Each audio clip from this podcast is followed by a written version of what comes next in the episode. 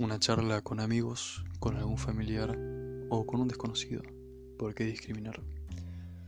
¿Qué es lo que decimos frente al micrófono de un teléfono pero no frente a una multitud de personas? ¿Cuáles son esas cosas que callamos por miedo a ser juzgados? ¿Qué es lo políticamente incorrecto en cada uno de nosotros? ¿O que nos chupa un huevo hablando mal y pronto que la gente sepa de nosotros? ¿Cuáles son esas posturas totalmente opuestas en nuestras cabezas? o qué ideas sentimos a flor de piel porque creemos que son las correctas.